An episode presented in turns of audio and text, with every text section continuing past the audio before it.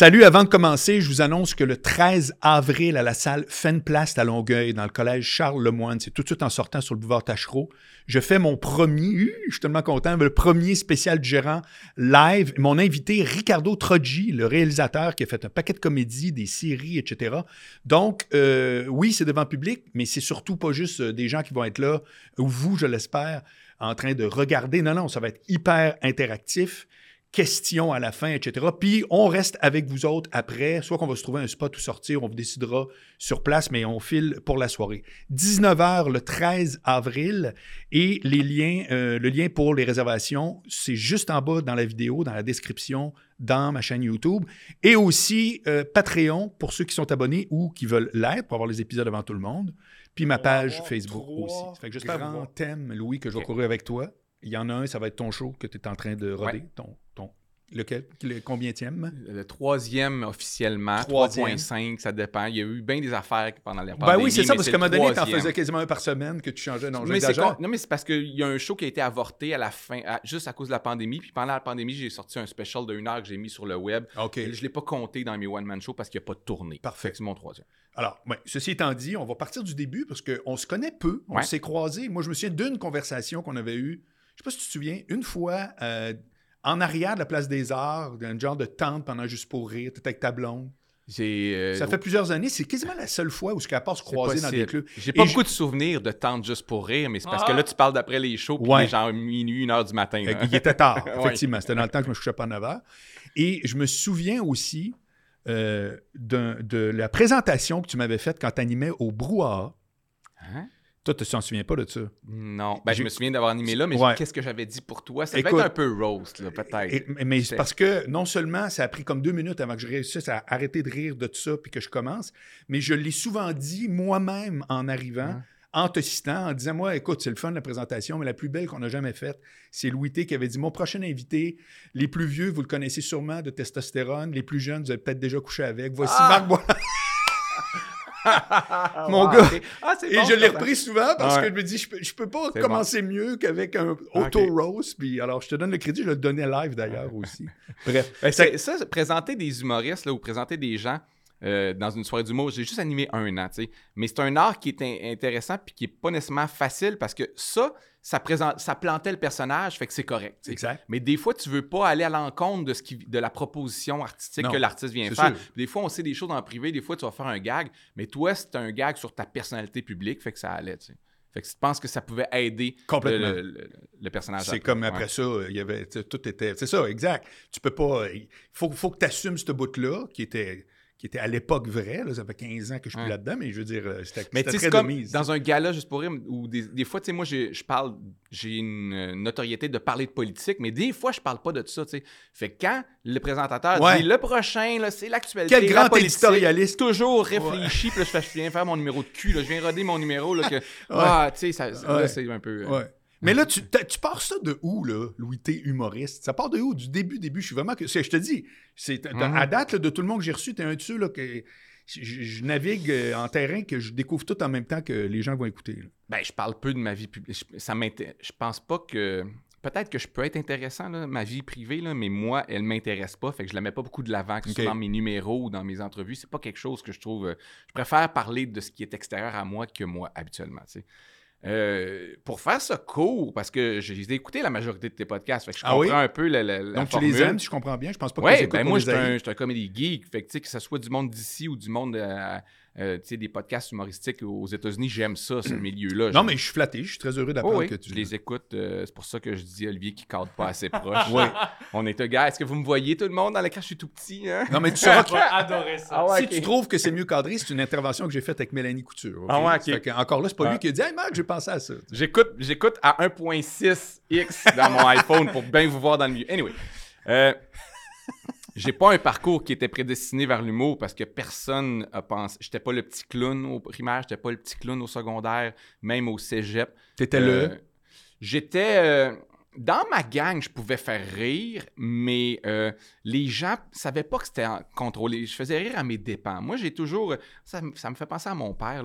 Mon père est un peu comme ça. Mon père est, très, très drôle, mais les gens le savent pas parce qu'il rit de certains de ses comportements ou de ses, ajustements sans savoir que lui, il, se positionne volontairement là pour faire rire.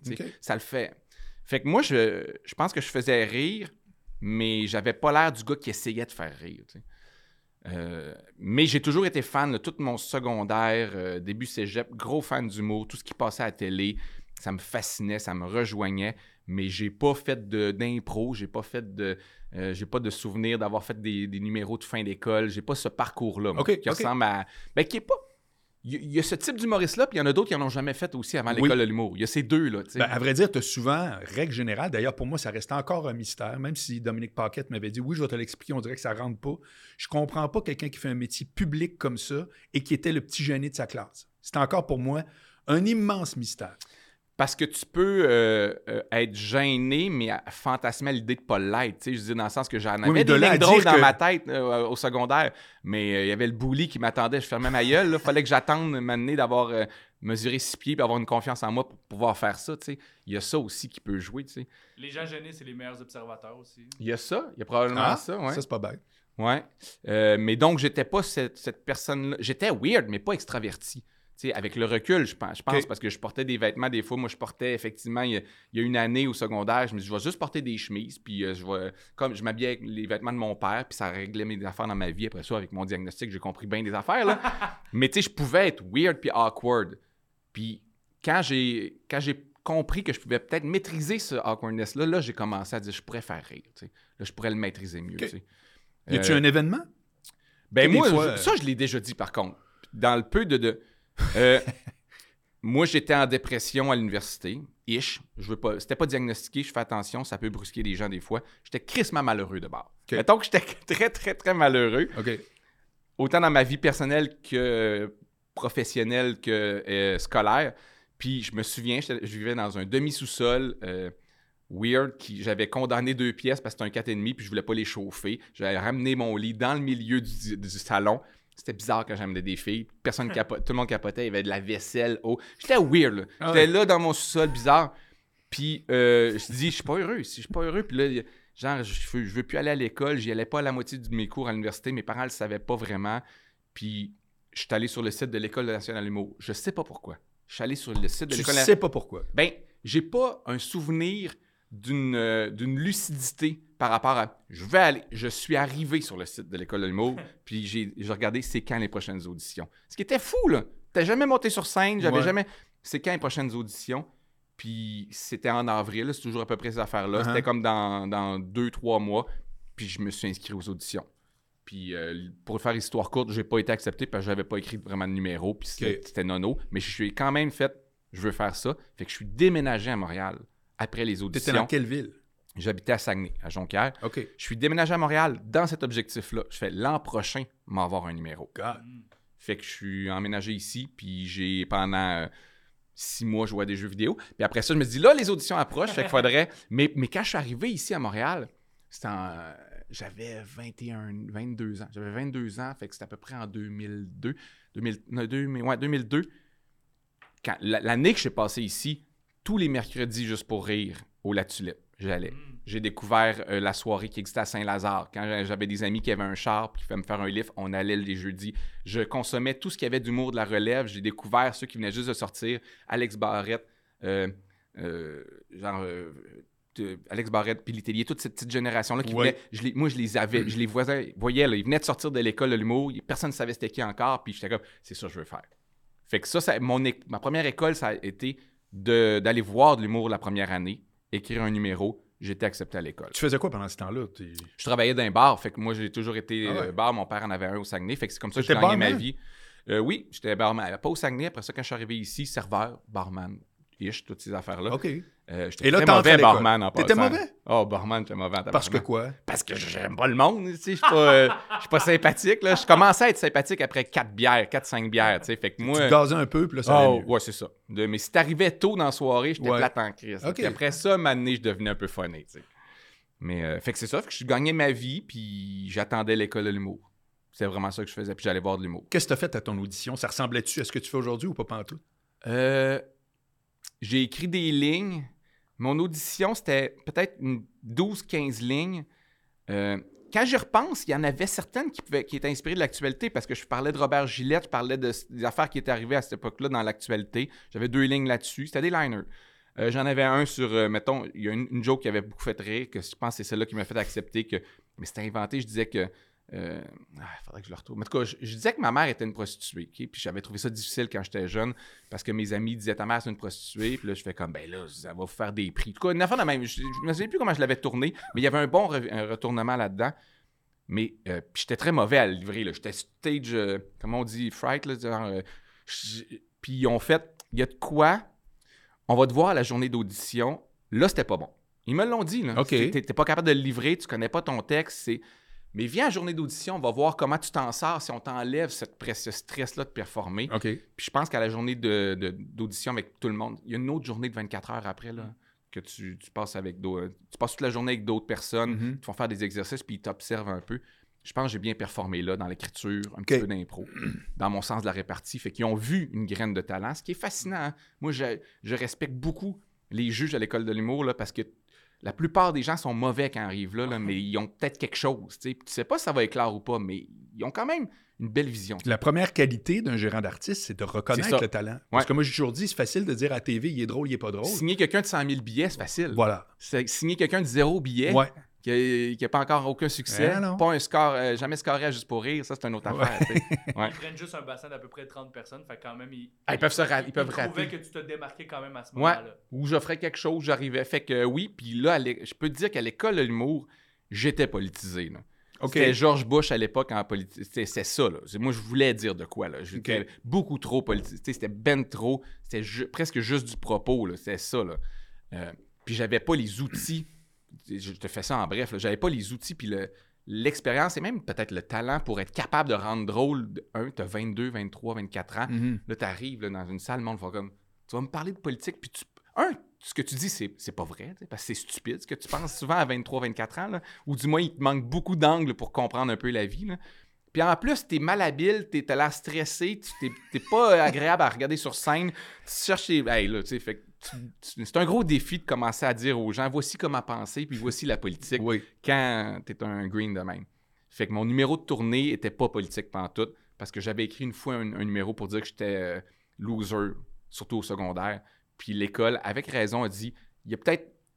Tu devrais creuser ça parce que c'est peut-être plus facile en ce moment d'aller te présenter comme un loser sur scène que d'aller te présenter comme un, un génie. Un tu maître à penser. Ouais, un maître à penser. Fait que ça fait que quand je suis sorti de l'école, j'ai mis un peu sur pause le- les numéros engagés parce qu'il faut que tu gagnes ta vie. Puis là, il y a des soirées d'un bar. Puis si tu veux être réinvité, il faut que ça rie.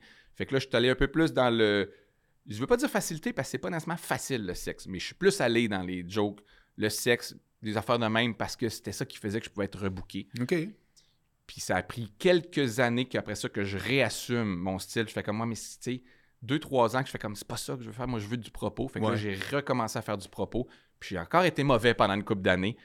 Mais ça, tu le, fais, tu le dis avec un recul ou tu te trouvais ordinaire en te disant Ouais. c'est pas grave, faut que je le travaille? Ouais.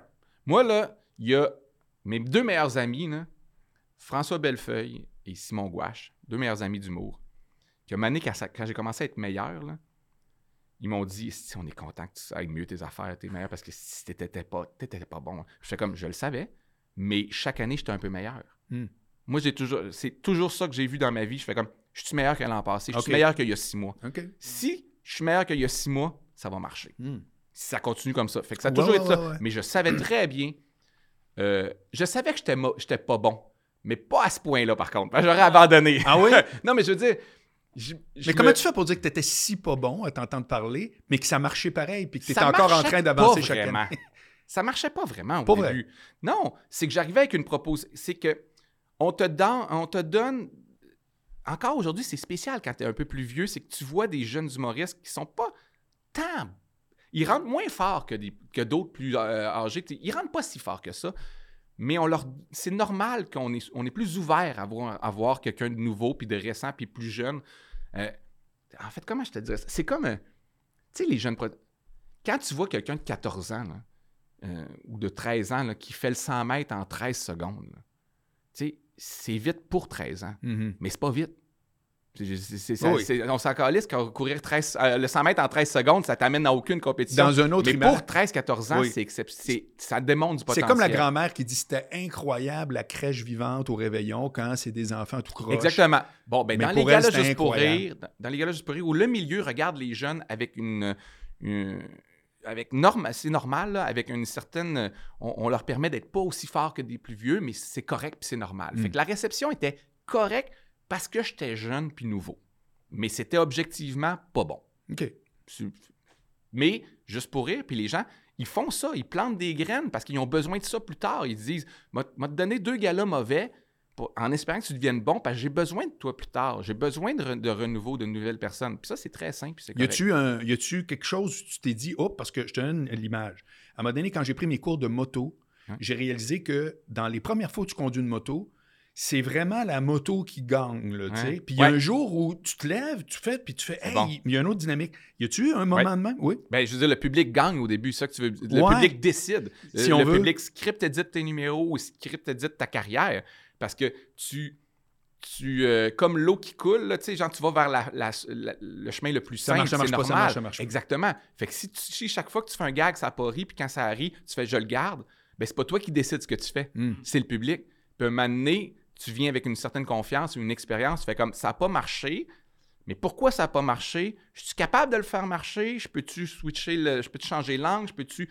Y a-tu une, fa... en tout cas, y a-tu une façon de le faire marcher? Puis quand tu réussis à faire marcher les gags qui n'ont pas marché la première, première fois, c'est là que tu prends le contrôle de ta carrière.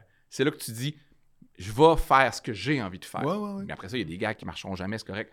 Mais euh, donc, oui, euh, euh, c'est intéressant. C'est. Mais c'est.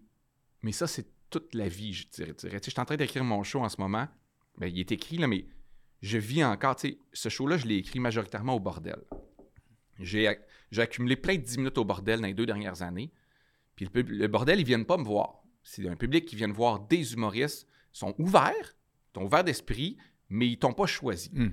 Fait que, euh, naturellement, quand tu travailles là, ben, tu essaies de leur plaire un peu, puis c'est pas ton public naturel. Fait que tu finis par formater un peu tes affaires pour que ça marche là. Ouais.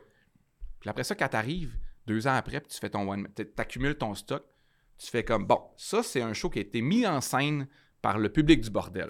Maintenant, il faut que j'ajoute ma mise en scène là-dedans, puis euh, ma, ma script édition, parce que ça se peut que des fois, ah, ça dit plus exactement ce que je voulais dire, parce que pour gagner ma vie, je me suis arrangé pour que ça marche. Ouais.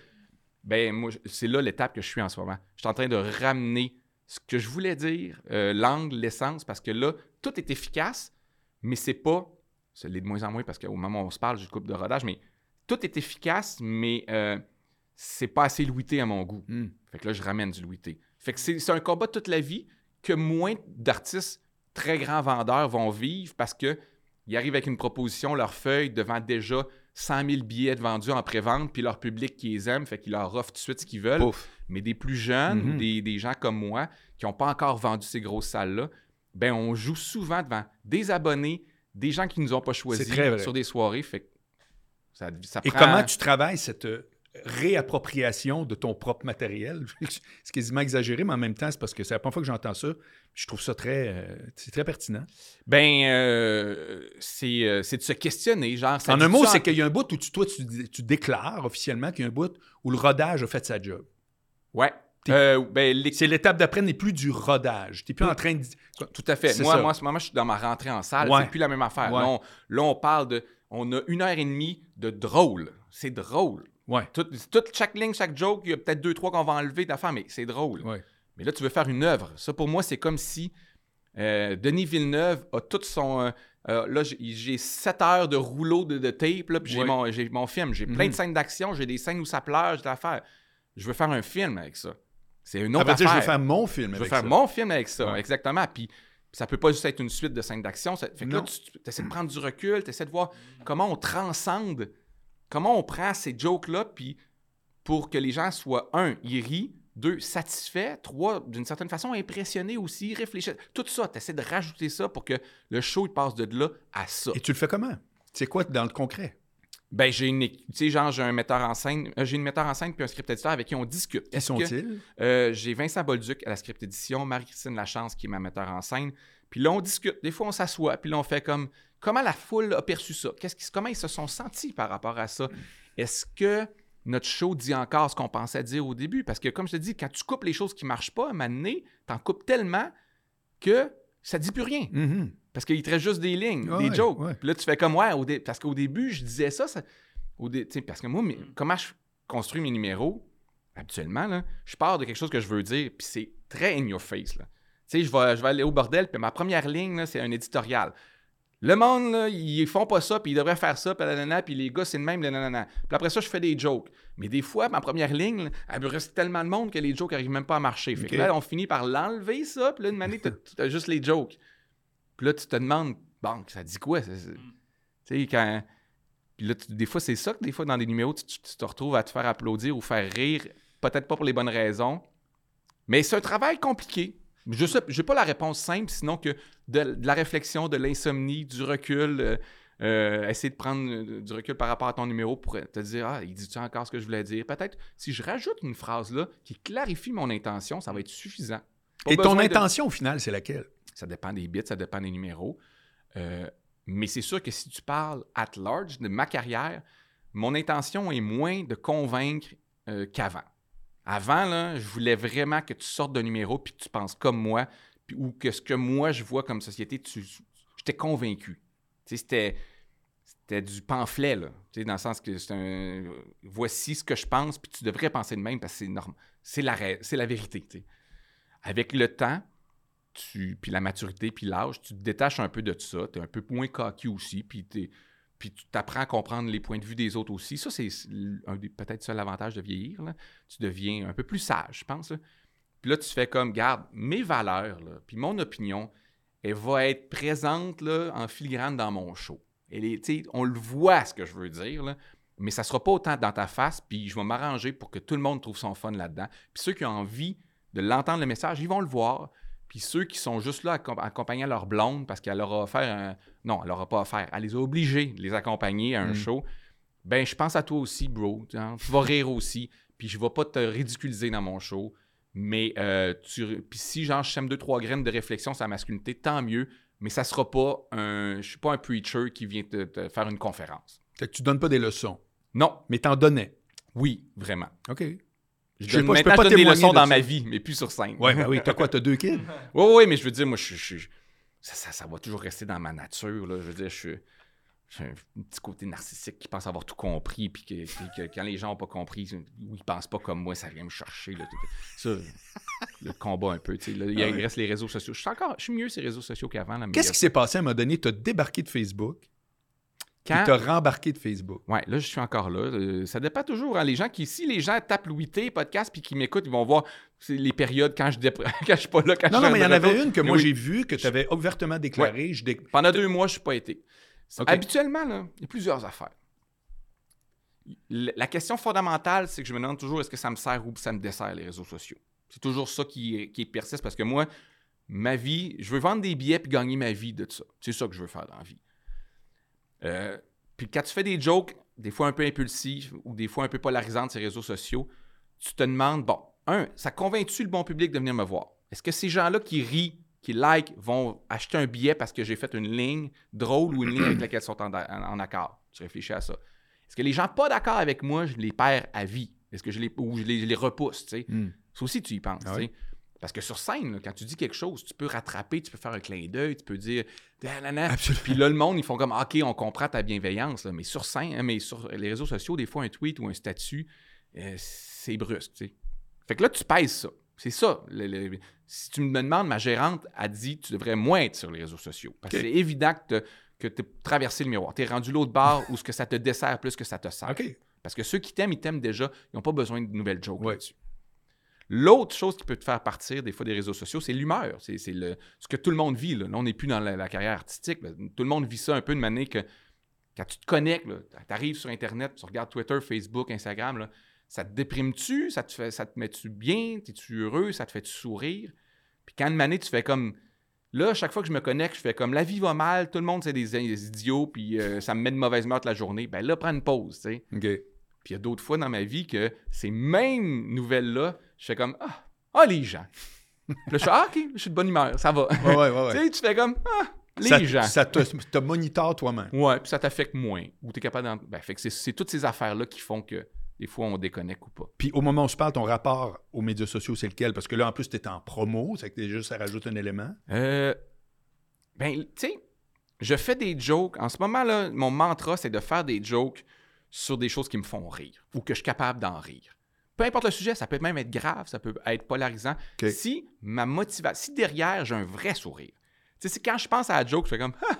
même si c'est fâchant ce que j'ai vu, Oui. je la fais. Puis ça, habituellement, ça, ça transparaît. Les gens comprennent le que, que, que l'humour, l'humour est présent. Si ça me décourage, ça me fâche, ou si j'aime pas la cible de ma joke, je le fais pas.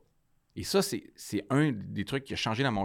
En ce moment, là, je, euh, je m'attaque ou je pointe quelques affaires dans mon show, plusieurs, mais il n'y a personne que je déteste là-dedans. Tu sais, je vais dire, ah, je ne veux pas les nommer, mais il y a des personnalités que, que je, avec lesquelles j'ai un gros clash de valeurs puis que je déteste, j'en parle plus. Si j'en parle, c'est parce que je suis capable de trouver de quoi d'amusant ou d'une empathie par rapport à eux que ça m'amuse pour de vrai l'idée que j'ai eue. Mais si c'est pour régler des comptes, Ouais. je- moi, je ne règle plus de comptes. T'as fait ça. Ouais, je règle plus de comptes sur les réseaux sociaux ou dans, dans Mais mes shows. parle-moi, tu peux même- même pas obligé de les nommer, mais tu réglais des comptes avec quel genre de profil, disons? Là, tu peux les nommer. Bah non, mais tu sais, je disais, Richard et Sophie, là, on a eu une, une- une période, on a eu une, Richard et Martineau et Sophie Ouais. Durocher, on a eu une période clairement de guerre ouverte. Là. Ah Puis ouais? à cause de des chroniques ou des textes qu'il avait fait sur moi, moi, je répondais dans mes spectacles ou dans des. Tu sais, je disais, mais euh, je pourrais, mettons, aujourd'hui, euh, euh, sais, faire des, des jokes sur, euh, je sais pas, Eric Duhem, Je- Jeff Fillion. Moi, je suis à gauche, je suis un woke, tu sais, je fais des jokes sur l'autre. Mais personnaliser, attaquer la personne, ça sert pas à grand-chose. Puis je trouve que ça dessert même le, le- le propos puis ce que tu es en train de faire. Fait que je le fais plus, ça. OK. Là, j'ai fait des jokes sur euh, la, la femme de, euh, de Régent, euh, de Oui. Régent Tremblay. Oui, là, quand- Julie. Julie. euh, On la connaît maintenant. moi, ouais, mais il falloir que je retienne son nom. Il falloir que je la prenne parce qu'elle est rendue, elle est Ouais. rentrée là, Ouais. dans mon radar. mais il part d'un bon. Tu sais, ça m'a amusé quand j'ai lu ça. Même si c'est valeur, même si ce qu'elle dit, mettons, rouler 140, la liberté, un peu libertarien, Mhm. euh, c'est mieux aux États-Unis. Je suis pas d'accord avec ça, mais j'étais pas fâché quand j'ai écrit ces jokes-là. Ça m'a vraiment, ça m'a fait mis un sourire dans ma journée quand j'ai vu ces entrevues. Fait que mes jokes partent d'un, amusement. Ça, je me le permets. C'est la première fois que je t'entends dire, tu sais, moi, je suis à gauche, etc., parce que tu as toujours dit que tu étais un esprit du centre. Ouais, je suis plus jeune, je me disais au centre. Mais je suis- Et, et aussi, tu, tu euh, je me souviens d'avoir vu ça souvent dans tes affaires, où tu disais, je crois à juste titre, que le classique, pour ceux de droite, je suis à gauche, pour Ouais. ceux... Là, tu n'es plus là, là. Non, OK. ça a changé. J'étais plus à droite. Moi, j'ai voté CAC en 2012 quand on faisait la. euh, euh, quand on faisait l'émission Selon l'opinion comique avec euh, des collègues que j'apprécie beaucoup encore, j'étais le gars de droite la première saison. OK. Par rapport à elle, mettons. OK. Tu parles de notre... Kim Isabelle. Lizotte, Isabelle Ouais. Ménard. ouais. OK. Je pense que plus jeune, moi j'ai toujours été quelqu'un qui cherchait le retour, le balancier. J'étais un peu, j'ai un petit côté contrarian aussi là, tu sais, j'étais un peu trouble de l'opposition. Fait que si tu me mets encore aujourd'hui, mais je le tempère un peu plus, si tu me mets dans une table avec six gauchistes, Oui. ça, je, vais leur dire d'affaires de droite parce que je veux les ramener vers le- le- ce qui me paraît la, la- la- la raison, la rationalité, l'équilibre un peu. Euh, fait que à cette période-là, je pense que j'étais entouré de gens de gauche en 2000, 2010, 2012. Fait que Fait ton que j'ai- réflexe, c'était mon réflexe, c'était d'aller un peu plus vers la droite. Après ça, en vieillissant, tu commences à trouver tes propres valeurs, puis plus nécessairement juste te positionner en opposition à ceux autour de toi, même si je le fais encore dans une certaine mesure pour genre... euh, euh, mais, mais je suis pragmatique. Je me considère plus pragmatique, fait que des fois, ça va m'amener vers le centre, des fois plus vers le centre-gauche, des fois vers la gauche, mais je suis fucking woke dans mes valeurs, là, tu sais. Je- je- moi, je l'assume maintenant. Le- le- je suis pas woke dans les méthodes, tu sais, puis je peux même être critique des méthodes puis Mhm. des moyens que les... Si c'est pas efficace, une mesure, moi, je suis pas pour, là. Je suis pas pour le signalement de valeur ou de vertu, genre, ça a l'air positif, on va le faire. Si Ouais, ça marche pas, si la science dit que ça marche pas, ton Mhm. affaire, trouvons autre chose. Mais la finalité, je suis woke. OK. Tu sais, plus d'équité, plus d'égalité, euh, moins de, de- de disparité. Tout ça, c'est mes valeurs. Je te suis. Mais donc, je ne suis plus... Puis je trouve que la, la posture de centre est un peu des fois hypocrite chez certaines personnes. On dit souvent que le centre, c'est la droite qui s'assume pas. Je pense que c'est ça et je peux comprendre pourquoi. Ouais. Je peux comprendre pourquoi. Parce que c'est pas bien vu, c'est pas médiatiquement mis de, valeur- euh, de l'avant. La plupart, tu mon, là, on peut rentrer la politique, mais. Non, mais je la plupart des Québécois sont plus conservateurs et de droite qu'on le croit. Les institutions sont plus à gauche. Après ça, où tu travailles puis avec qui tu travailles va souvent jouer sur ton positionnement par rapport à ça. Mais Mais si tu veux être dans les médias, Puis Ouais. les gens les médias sont pas nécessairement à, gauche en passant, là. Mais le, le- le- le message véhiculé l'est plus. Je te suis. Mais c'est sûr que si tu veux euh, avoir du fun, euh, être invité et tout. Moi, j'ai une observation par rapport à l'humour. Ouais. Où est-ce que je vois que l'humour à gauche, il y a un marché dans les bars, puis quand tu rentres dans les salles, c'est un marché à droite. Je, je suis 1025, 150 000% D'accord. Il faudrait que je dise d'accord, là, parce que pas d'accord, ça aurait été. Non, non. T'aurais le droit.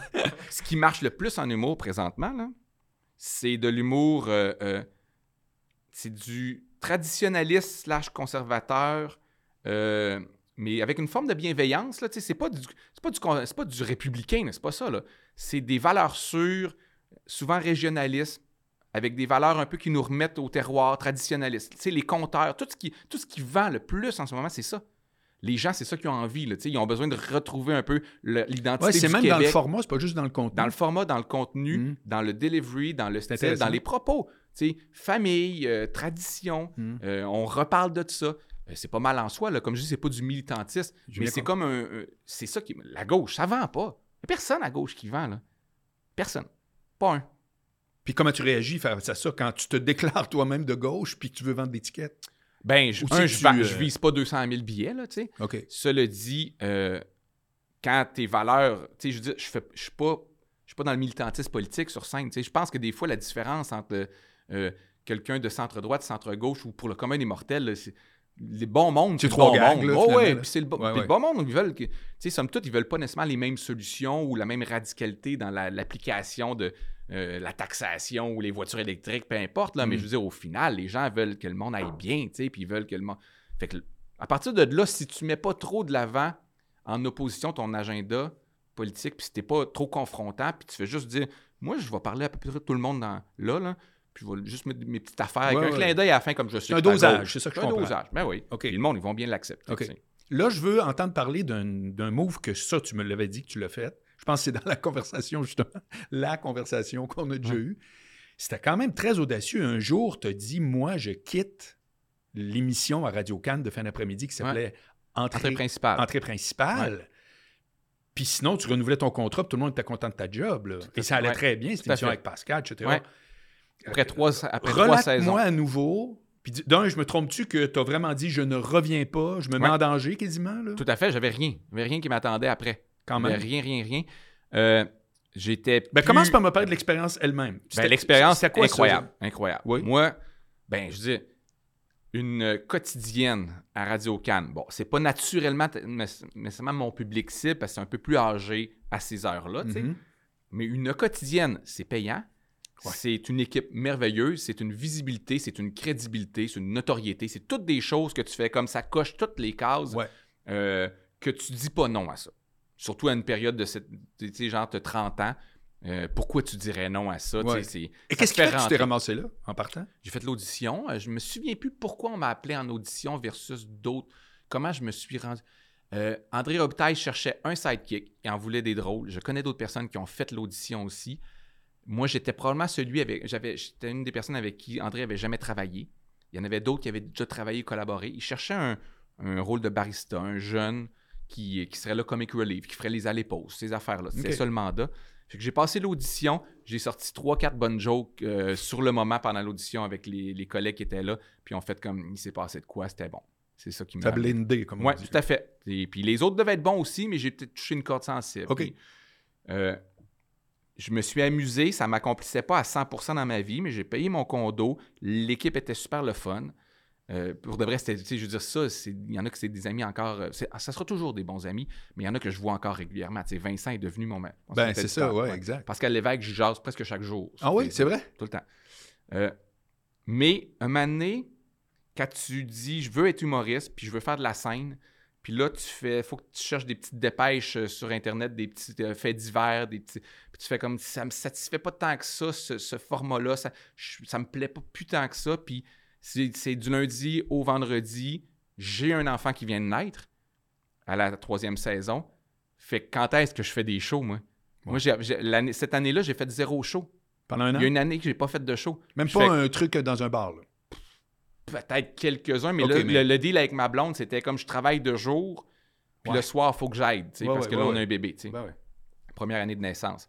Fait que, tu sais, c'est juste un constat. Tu check, tu fais un fichier Excel ou, ou balance pour compte, puis tu fais comme. Ça marche Ben, pas. si je veux être là dans Ouais. 2, 3, 5, 10 ans, ça marchera pas. Ouais. Fait que c'est pour ça que j'ai quitté. OK. C'est pas plus compliqué que ça. Ouais, ben non, je m'excuse. C'est quand même très audacieux parce que t'as un chèque, t'as- Ouais. tu t'aurais pu dire euh, parce que t'avais rien devant. C'est pas Non. genre, oh, on m'a fait 12 autres nouvelles offres. Non, mais je veux. Ah, mais je l'ai, hey, j'ai, fait, mal dormi là, un bout, là, puis je l'ai même regretté deux ans après. Là. Tu l'as regretté Ben, l'argent. deux ans. J'ai regretté l'argent. Oui, OK. Tu comprends? Parce qu'après ça, tu, tu, lâches ça à 33 ans. Mané, tu arrives à 37, 40, tu fais comme, hey, trois années de plus de ça, mettez ça dans, à 6% à la bourse. Je fais, tabarnak! Je suis pas en train de me faire chier de même à 41, là. Tu sais, tu comprends? Ouais, Euh, c'est de l'argent tôt dans une vie. Oui, oui, oui. Fait que non, non. Fait que ça, euh, des fois, j'en ai mal dormi, OK. mais j'ai jamais regretté réellement la décision dans le sens que je savais que j'aurais été malheureux. Moi, j'ai moi, j'ai une aversion pour, le pour être malheureux. Je peux être malheureux facilement, à, à base. T'as pas de talent pour être heureux? Faut que Non. tu travailles? Moi, je, je cherche pas à être heureux, moi je cherche à pas être malheureux. C'est plus facile, puis c'est ça mon, mon barème un peu, tu sais. Mais je sais que si je commence à être inconfortable dans une situation où, puis ma blonde, elle me connaît aussi, si je j'ai pas le goût de faire quelque chose, puis je le fais, là, euh, dans six mois, il y a une dépression. C'est ça-. Je le sais, je me Ah connais. ouais, ouais. Fait que dès que je vois les signes de comme, là, je me sens pas bien, fait trois mois, je fais comme, décalisse. Arrête. Fait que c'est- de la survie, là. Ouais, ouais, non, non, t'es pas dans. T'es plus vraiment dans le, le, le profit-perte, là. Non, Ça, non, non, là, c'est juste, là. là, c'est juste comme, je vais être mal- malheureux. Je te suis. Et là, qu'est-ce qui a suivi ça? Euh, c'est une bonne question. Il faudrait que je me repense les années. En, en fait, c'est comme là, ce qui a suivi, c'est comme bon, ben, il faut que j'écrive un show. Je prends tout le matériel que j'ai. Euh, je commençais, euh, j'ai signé en production avec Faneuf à l'époque. Euh, rodage, euh, Zoufest, toutes ces affaires-là de commencer à faire un assemblage de 60 minutes. On louait le petit medley euh, pour créer un premier show euh, euh, pendant les deux ans après. Euh, J'avais des gigs d'écriture qui me permettaient. J'ai écrit sur le premier euh, one-man show de François Bellefeuille. C'était payant écrire sur un show de 300 000 billets en passant. C'est vrai? Ouais, je dis à tout le monde, faites ça. Ouais, ouais. Si vous cherchez un, un sideline, là, c'est. C'est 8% du brut? Chez Donc, c'est toi, 10 C'est du 10 brut. du Mais brut. après ça, l'artiste décide combien il donne à ses auteurs. Là. Puis euh, François, il me leur dit des fois le montant. Je- il Ah, des fois, il dit Je regardais ça. Je, Sais-tu combien je t'ai gagné avec moi en trois ans Il me redit ça. là. Eh oui. C'est de bonne euh, guerre. Non, mais c'est parce que quand tu le sais pas encore le montant que ça va représenter, tu es un peu au-dessus de tes affaires, puis effectivement, quand arrive à. Tu sais, je comprends les. C'est peut-être plus un chalet, ou c'est peut-être plus comme l'époque, là, on disait ça des années 2000, quelqu'un qui arrivait pour Lise Dion ou Martin, euh, je- peu, peu importe qui, là, Ouais, tu ouais, sais, ouais. il se payait un chalet à, to- à 300 000 avec Ouais, ça. C'est peut-être plus ces cachets-là, mais c'est des montants substantiels. Fait que j'ai gagné ma vie comme auteur au début, en sortant. là. Puis en écrivant on the side, puis j'ai rodé mon. pro- T'es-tu meilleur premier- auteur ou humoriste? euh, Je suis. euh, ça, ben, ça dépend parce que je, je me force pas pour être. J'aime pas ça, être auteur. Fait que, dans, dans l'absolu, non. un auteur qui a pas le goût de le faire, il est pas très bon. Mm. Ben, j'étais bon quand j'ai aidé François tout, mais. euh, non, je pense que je suis un- à la base, oui, je suis meilleur auteur que, je suis, que humoriste. Euh, dans le sens que je peux écrire une très bonne V1. tu sais, Je, je- je suis bon pour écrire une V1. OK. Mais après ça, euh, je suis bon pour écrire des jokes, je suis bon. Mais je pense que je suis rendu que j'accote mes textes, fait que ça fait un bon mélange. Puis je vais découvert ma personnalité là. Fait que j'accote mes textes. Je suis rendu capable. Mais je transcende pas mes textes. Moi, là, tu sais, il y a des humoristes, c'est des Ferrari, là, de délivrer. Moi, je vois des humoristes, là.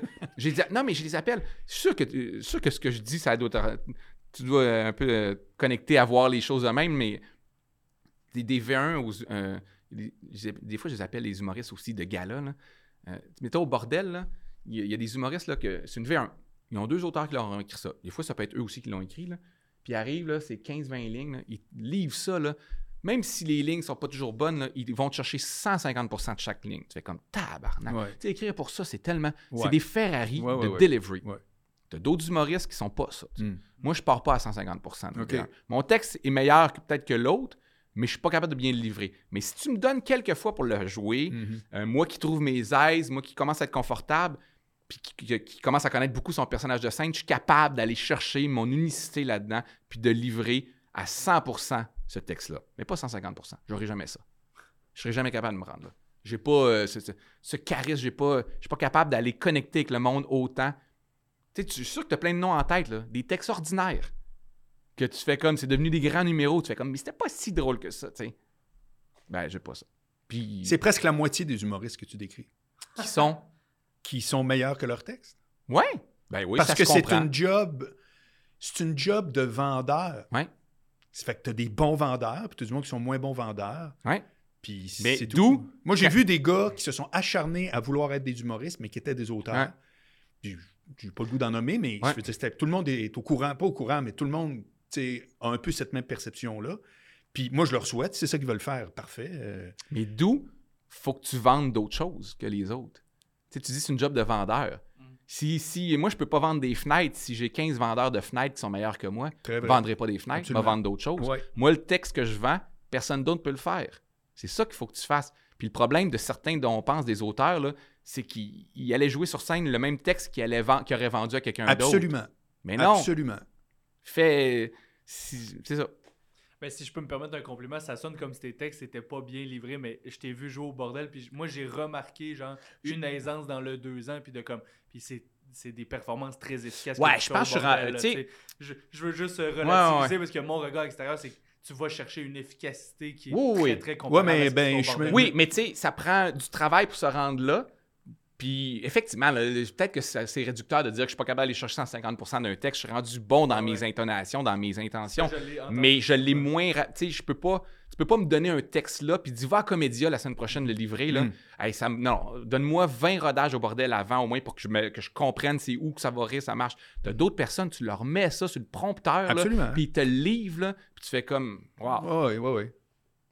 Fait que je suis pas sûr. Mais euh, si je peux me permettre dans mes compliments, c'est que tu as une capacité aussi à tester beaucoup de matériel. là, de- dans, dans les deux dernières années que j'ai travaillé au bordel, c'est fascinant quand même d'arriver avec des V1 puis de se mettre en danger. C'est pas tout le monde aussi qui est capable de faire Ouais, ça. ben j'ai j'ai un j'ai j'ai pas un bon jugement pour moi-même pour savoir ce que les gens je sais ce qui est drôle mais le monde ne le savent pas tout le temps que c'est drôle. mais fait que moi j'ai pas le choix, tu sais parce que j'ai pas ce j'ai pas ce flair là de ce qui va être populaire ou de ce que les gens vont relate ou comprendre ou ils sont rendus des fois aussi, même dans l'actualité ou dans n'importe quoi dans les enjeux sociaux. Je- J'ai pas un bon flair. Fait que j'ai pas le choix d'écrire beaucoup de stock puis je vais leur garocher dans la face puis je vois qu'est-ce qui colle sur le mur, sais. Mais ce qui est magique, c'est que c'est rare d'entendre quelqu'un qui décortique son propre travail. Moi, là, de tous les invités que j'ai eu à date, tu es celui qui décortique le plus sa méthode. Ouais, trop. Je suis pas sûr. Ah non, non, ma gérante a raison des fois comme là, ah, OK, j'y là, j'y fais ça. Là. Moi, ce que je viens de te faire, je le fais, là, ma gérante, des fois. Ouais. Puis elle dit, ah, OK. Maintenant, euh, va t'amuser, va donc écrire des jokes, va faire, arrête d'être- de, de suranalyser ta carrière Ouais, mais- chez vous, va les faire. Euh, ben, alors oui puis non. Parce que euh, manifestement, c'est comme si on reprochait à quelqu'un de savoir expliquer comment il a fait le plat, que le plat est moins bon. Moi, Ouais. j'entends pas quelqu'un qui est moins efficace. J'entends quelqu'un qui réfléchit sa méthode. Ouais, mais ça me fait que des fois, je dis non à des projets parce que je su- suranalyse. Puis ça, c'est, tu sais, des Ben, fois, comme un peu de laisser Ça, c'est du lâcher ton prise. processus décisionnel. Ouais, mais du lâcher prise, du laisser aller, des fois, genre, ça pourrait être gagnant, tu sais. Peut-être. Ça fait que là, tu faisais euh, le jeu- entrée, je toujours de la Entrée misère, principale. Quitter ça, premier one-man show. Bon, comment ça se déroule, ça? Euh, premier one-man show, ben, tu comme je dis, moi, chaque, chaque six mois, chaque année, je fais comme j'étais vraiment mauvais l'année passée, là, ça n'a pas de bon sens. Là. Mais je pense que les textes étaient solides du premier one-man show. Là. Dans, encore aujourd'hui, je regarde mes textes du premier one-man show, mes propos. Ils ont les- bien vieilli. Ah, j'étais ah, bah ouais, c'est comme. C'est très rare en humour que ça Ah vieillisse non, ils sont bons. Mon numéro sur euh, le- le- la sélection naturelle, la religion, tout euh, sur les- le, le terrorisme, sur les causes de mortalité. Il n'y a pas un numéro pour de vrai que je fais pas comme Hey, j'aimerais ça en réécrire un demain, ils sont bons, Ouais, ouais, numéros. ouais. Mais quand je me regarde sur scène aujourd'hui, je fais comme Hey, je, je livrais 30% du potentiel de ces numéros-là. Pas plus que ça à ce premier one-man show-là. Fait que j'ai eu un succès relatif, beaucoup de plaisir, euh, des shows plus tough des fois, quand j'allais un peu plus loin, des plus petites salles, pas toujours plein, mais très formateurs. Et ben, m'amener Faneuf avec raison, fait qu'on est allé chercher ce qu'on avait à chercher de ce show-là. Euh, je fais comme, OK, je vais commencer à travailler sur un deuxième one-man show. Fait que j'ai commencé à travailler sur un deuxième one-man show. Euh, qui, je pense que les textes sont encore bien vieillis. Il y a des affaires qui sont pas sorties, fait que je les ai même encore récupérées. tout. Mais la pandémie est arrivée en 2020, Oui, puis on devait sortir ce show-là en 2020. OK. Puis c'est peut-être la seule bonne affaire qui est arrivée de la pandémie. J'ai pas sorti ce show-là. Pourquoi tu dis la bonne affaire? Parce que, c'est- tu sais, hey, mais je suis vraiment meilleur là qu'en 2020. Tu sais, la pandémie, le recul de la pandémie les shows Zoom, hey, moi j'ai fait des shows Zoom, j'ai gagné ma vie là, en faisant, j'en faisais des fois trois, par jour, des corpos Zoom, j'en ai Par fait, jour? Pa- hey, j'en ai fait, Mani, un Noël, j'en ai fait, je pense, 60, là. Hein? 60 en décembre. Hein? Back à back, là. Ouais, ouais, ouais. Puis ça te forçait, des fois, tu n'entendais pas le rire, des fois, euh, euh, il y a plein de conditions. Là, ça te forçait à dire, là, là, je m'en vais à la guerre. Là. Oui. Je m'en vais à la guerre. Qu'est-ce que je suis à l'aise de faire? Qu'est-ce que je suis pas à l'aise de faire? Que- où je suis capable de mettre un, un sourire pour éviter le malaise après un gag? Puis ça m'a forgé corpo. Là. Puis après ça, je suis sorti là, de ça. Là. Puis je suis devenu une bête de corpo. Ah oui. Ah, je peux te dire, mon, mon vendeur de corpo, il m'aimait. Là, je, tout, je peux faire des garagistes, n'importe quoi. J'étais rendu une bête pour défendre ces textes-là qui étaient rendus moins politiques parce que c'était pour les corpos. Ouais. Puis, je fais que j'ai tellement grandi pendant cette période-là, puis j'étais allé au bordel trois, trois, quatre fois par semaine, tout le temps. Moi, j'ai fait le bordel euh, 2021, dès que ça a réouvert, 2021, 2022, Ouais. trois fois par semaine, quatre fois par semaine. Je me suis vraiment. J'ai pas joué devant mon public pendant trois ans. OK. Puis ça, ça a été formateur. OK.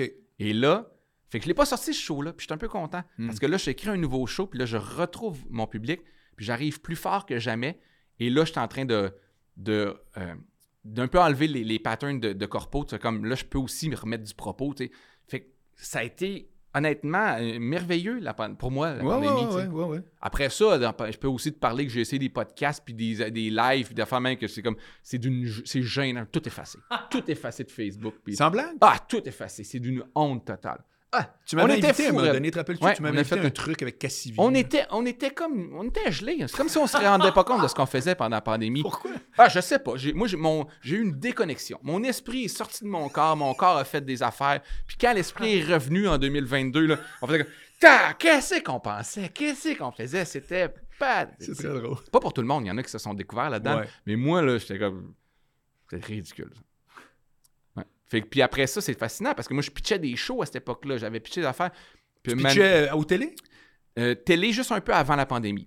Pendant la pandémie, podcast, web, euh, j'essayais de créer un concept, puis ça a fini ça, là, quand, quand j'ai dégelé là, de la Oui. pandémie, j'ai dit, c'est pas ça que je veux faire, moi. Je dis pas que je vais pas le faire un jour, là, je dis pas, mais je dis c'est pas ça que je veux faire. Hmm. C'est de la scène. là. Puis là, j'étais comme animé, là. Moi, j'ai fait des entrevues, fait euh, une vingtaine d'entrevues, année. Puis après 20, là, je fais comme, je me suis dit, je veux-tu devenir un bon animateur? Je fais, non. Puis je suis ordinaire en ce moment. Fait que j'ai arrêté. Parce que j'avais pas le goût là, à ce moment-là, de mettre l'énergie pour devenir un bon animateur. Fait que je fais, je le ferai pas. Puis euh, je, je dis, moi, je suis un sidekick, puis je suis un humoriste sur scène, puis j'ai de la répartie. C'est ça que je veux.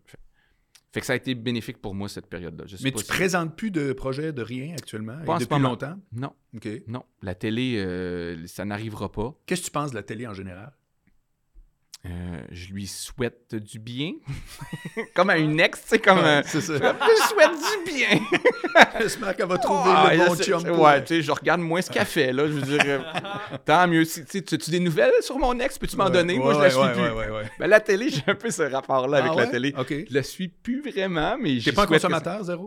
Non, j'écoute pas beaucoup. Non, c'est pas vrai. J'ai menti un peu. J'écoute pas la télé, mais je me tiens au courant de ce qui se passe. Ouais, OK. Fait que moi, je passe euh, en char la nuit devant la télé. Oui, c'est ça. Ah ouais, c'est ah, un autre. ouais, mais- non, je m'intéresse. Ça m'attriste. Euh, si on, at large, là, on pourrait Oui. dire pour la culture euh, commune, c'est il y a des années tough qui s'en viennent.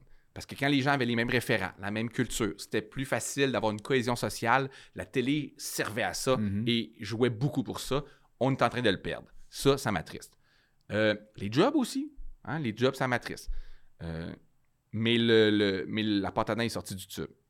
Fait que là, je, je sais pas c'est quoi l'avenir. Moi, je suis assez pessimiste par rapport à la quantité de production, par rapport à autant de gens qui vont gagner leur vie de ça. Parce que Netflix, la compétition est arrivée, là. les frontières sont tombées. Mhm. Le, barrage, le, bar- le barrage a cédé. On le sait, c'est juste que là, il a cédé une coupe de trous, puis là, il y, a, il y a des médias qui essayent encore de patcher le barrage, là, mais il va céder. Il va y avoir encore du contenu dans les prochaines années. Il va toujours. Est-ce que ça va être les diffuseurs? Est-ce qu'on va vendre? un- Je ne sais pas comment ça va aller, mais il y a des turbulences qui s'en viennent, puis ça, ça m'attriste. Euh, mais la télé n'est pas mauvaise, les produits sont pas mauvais. Je veux dire, c'est, juste la compétition est tellement élevée. Dans le sens que le monde, des fois, il dit il n'y a rien de bon. C'est complexe. Là, tu sais. puis là, on est chez les bureaux de chaos. là. Louis Morissette peut t'en parler beaucoup mieux que moi. Il le sait à l'interne. C'est, Mané, comment tu compétitionnes avec euh, 350 000 la demi-heure quand c'est 2 millions aux États-Unis, puis Mhm. quand le monde a accès à ça, puis le monde parle anglais où il y a les sous-titres, où c'est, qu'est-ce que tu veux faire? Oui, je comprends. Fait que. euh, je pitcherai pas de show télé bientôt. Tu mais pitchais quoi? Quand tu pitchais, tu pitchais quoi? C'était-tu des shows où tu étais l'animateur Ouais. ou tu étais le concepteur? euh? j'ai eu ma période de John Oliver, j'ai eu ma période John Stewart, tout, le monde qui essaie de faire un talk show d'actualité au. Québec, tout le monde l'a essayé. Il y a du monde encore récemment qui l'a- Euh, j'étais poussé un peu par. euh, je pense qu'il y a des producteurs qui ont besoin de mettre des choses dans le pipeline, puis ont besoin aussi de placer leurs pions pour plus tard. Fait que je le conçois que eux, euh, aller pitcher des shows avec toi puis se faire refuser, ça les affecte pas personnellement. Il y a- il y a, pas de. Eux, il y a- leur âme n'est pas sur scène. C'est pas leur personnalité qui est rejetée. Comme, comme jeune artiste, aller pitcher, c'est comme passer des auditions. Moi, je- ça- les comédiens, ça doit être horrible, mais quoi, ils ont une carapace. Tu te sens rejeté. Hmm. Puis moi, je sens qu'avec le recul, on m'a fait pitcher des affaires que c'était clair qu'elle allait dire non. Être l'autre bord, j'aurais dit non. Être l'autre bord de la table, j'aurais jamais. Juste pour des raisons de budget ou pour non, non, non, raisons? des raisons de. T'es pas prêt, t'es pas encore trouvé ton personnage de scène, t'as pas encore vendu 100 000 billets, t'as pas ça, t'as pas. Pourquoi, on... Il y a plein d'autres personnes qui peuvent faire mieux. On, on conçoit ton potentiel, on conçoit un, un ta- un talent, mais t'es pas encore assez à l'aise devant l'écran pour faire ça. On aurait dû me le dire plutôt que de me faire perdre mon temps et d'aller faire développer des pitch. Tu sais, c'était évident qu'elle allait dire non. Fait que c'est pas d'une blessure maintenant. Je pourrais être meilleur aujourd'hui pour le faire. Mais le timing est juste de. Je vois le. Tu sais, pourquoi? Pourquoi? Mais par contre, si tu me trouves un budget pour du web, ça, c'est chaud dedans. Ah, tu ferais quoi en web? Qu'est-ce que tu ça, ben, une formule comme ça. Trouver une façon, tu sais, comme.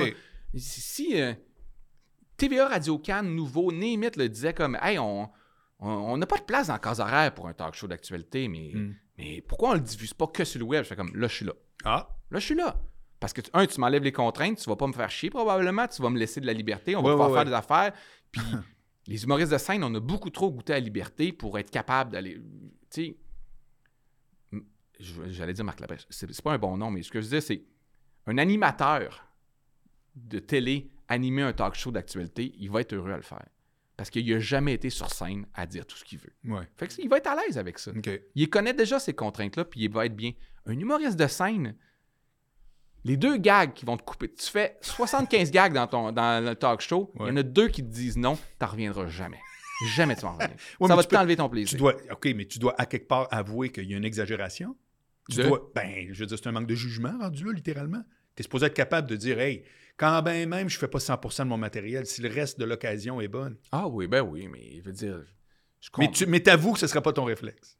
Hmm, non, parce que ben c'est parce que aussi juste- ça, ça me rend beaucoup de travail, tu sais, comme le monde qui ben, toutes les émissions ou les films, c'est deux trois ans, tu pitches, tu développes, c'est c'est beaucoup d'investissement de Ben temps oui. pour être pas sûr à la fin. Quand tu investis ce temps-là dans un one man show, tu sais qu'il va sortir. Hmm. Mais peut-être que dans six mois, je te dirais autre chose en passant. là.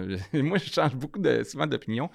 Mais puis si on arrivait avec un plateau d'argent, si demain matin la télé dit audi- passe une audition pour euh, y a un, un- producteur a développé un show, veux-tu passer l'audition? Je fais comme bon, pourquoi pas? Ouais, On va le faire. effectivement. Ben oui, parce que c'est vrai que parler à 5, 6, 700, 800 000 personnes, c'est fou, c'est le fun. là, Je conçois les plaisirs, mais, mais d'un autre côté, je pense que le format est, est- est passé date. Même aux États-Unis, ça va plus bien. là, tu regardes le Daily Show, n'importe quoi. L'époque est peut-être. Cette époque-là est peut-être révolue. Ça a été 2000-2020. Hmm. On est rendu. je- puis là, c'est quoi le prochain format? Je le sais pas. Peut-être que l'époque est juste. C'est un peu ça qui me.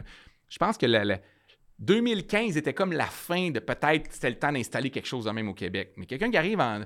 Tu sais, ce serait quoi la réaction du public demain? Talk show d'actualité 2024 ou 2025 à name it le, le- Ouais, le poste. là. ouais. Tout le monde ferait comme les quatre derniers ont floppé. Hmm.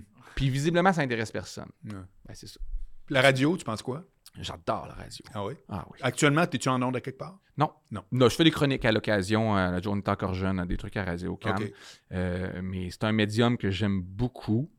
Euh, pas faire des chroniques, mais ça, c'est une autre affaire. Mais euh, j'écoute beaucoup de radio. J'écoute. C'est vrai? Moi, podcast radio, c'est la même affaire. Ouais, ben c'est la Donc, même affaire. j'aime ça. Ouais. Ouais. J'adore ça. Puis ça pourrait arriver, ouais. Sauf que j'ai pas trouvé encore. Hey, là, tu tombes dans mes. Je sais pas qui ça va intéresser, ce podcast-là. Mais. euh, De vrai, je sais pas. C'est qui que t'avais la semaine passée? J'avais Mélanie Couture, Puis la semaine prochaine, t'as qui? euh, Phil Roy. Bon, je serai le buffer. Je pense que. Ouais, je serai le buffer. Alors, revenez la semaine prochaine, tout le monde. Restez à l'écoute. T'es au courant que au spécial du gérant, ça fait 28 épisodes que c'est que ça qu'on parle. Ouais, train je sais, mais on dirait que moi, j'en parle d'une plus. Je sais pas. Ben, je suis pas. int- Non, ce que j'allais dire, c'est que. J'ai un cerveau qui peut faire une chose. à terre, là? Ben, tu comme là. moi, Non, mais j'ai un cerveau qui peut faire une seule chose à la fois. Ok. Ou qui a de la difficulté à faire deux choses à la fois. Puis, puis si tu me dis podcast ou radio, si j'ai le sentiment que ça ne va pas dans le sens de mon stand-up ou de la scène, ça me fait chier. OK. Fait que c'est ça que je trouve dur. Trouver la formule. Tu sais, moi, j'a- j'avais pitché à Radio Cannes pour les nommer, mais puis c'est bien correct, là, mais je fais comme, OK, ben chaque semaine, euh, un show sur scène qui parle d'actualité avec des invités, mais, mais c'est du stand-up qui passe à la radio. Tu sais, euh, comme à la semaine prochaine, mais en stand-up. Ouais. On dirait qu'en ce moment, puis c'est peut-être pas une bonne idée en passant, là, ça veut pas dire que le médium, il, est bon un puis l'autre, Mhm. mais... tu sais, même affaire que j'ai essayé là, de, de faire des TikTok ou des, chroni- euh, des, des capsules web sur l'actualité, ça me, ça me rend malheureux à ce fuck. Ça me fait, me rend malheureux. Hier encore, il y avait un fil, je fais comme, tu vas essayer voir si je en faire. Puis là, je mets une nouvelle derrière moi, puis j'en parle. Je fais ah, c'est que je suis malheureux. Mais tu me dis, va en parler ce soir au bordel. Là. Ouais. Va passer deux heures à écrire le texte, puis m'aller faire un deux minutes là-dessus au bordel. Va être, va être heureux, là, comme ça se peut pas. J'ai, c'est ça que j'aime. J'aime avoir un micro pour parler au monde.